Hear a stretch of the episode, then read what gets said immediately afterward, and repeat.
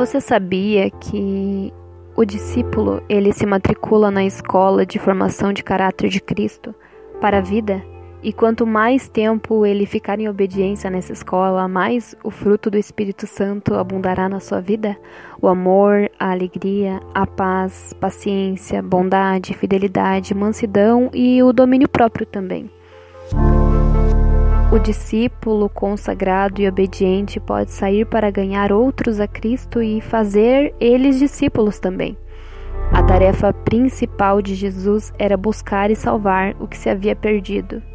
Ele constantemente disse que não tinha vindo para chamar os justos, mas pecadores ao arrependimento.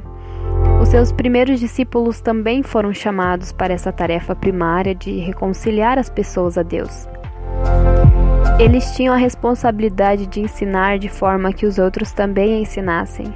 O poder de Jesus foi colocado à disposição do crente através do Espírito Santo. Recebemos, recebemos poder do Espírito Santo através de oração e jejum. Esvazie-se de tudo e se enche do Espírito Santo. Devemos buscar saber se os serviços espirituais nos quais estamos envolvidos estão debaixo da ordenação de Deus. Deus não quer trabalhadores ocasionais, ele quer pessoas definidas em trabalhos especiais em algum lugar e tempo definido por ele. No reino espiritual, há esses que pregarão onde está confortável pregar onde acomodações e comida boa está disponível e a audiência é grande e atraente. Ir para as profundezas com o Senhor incluirá ir para lugares difíceis onde não há nenhum conforto e nem audiência.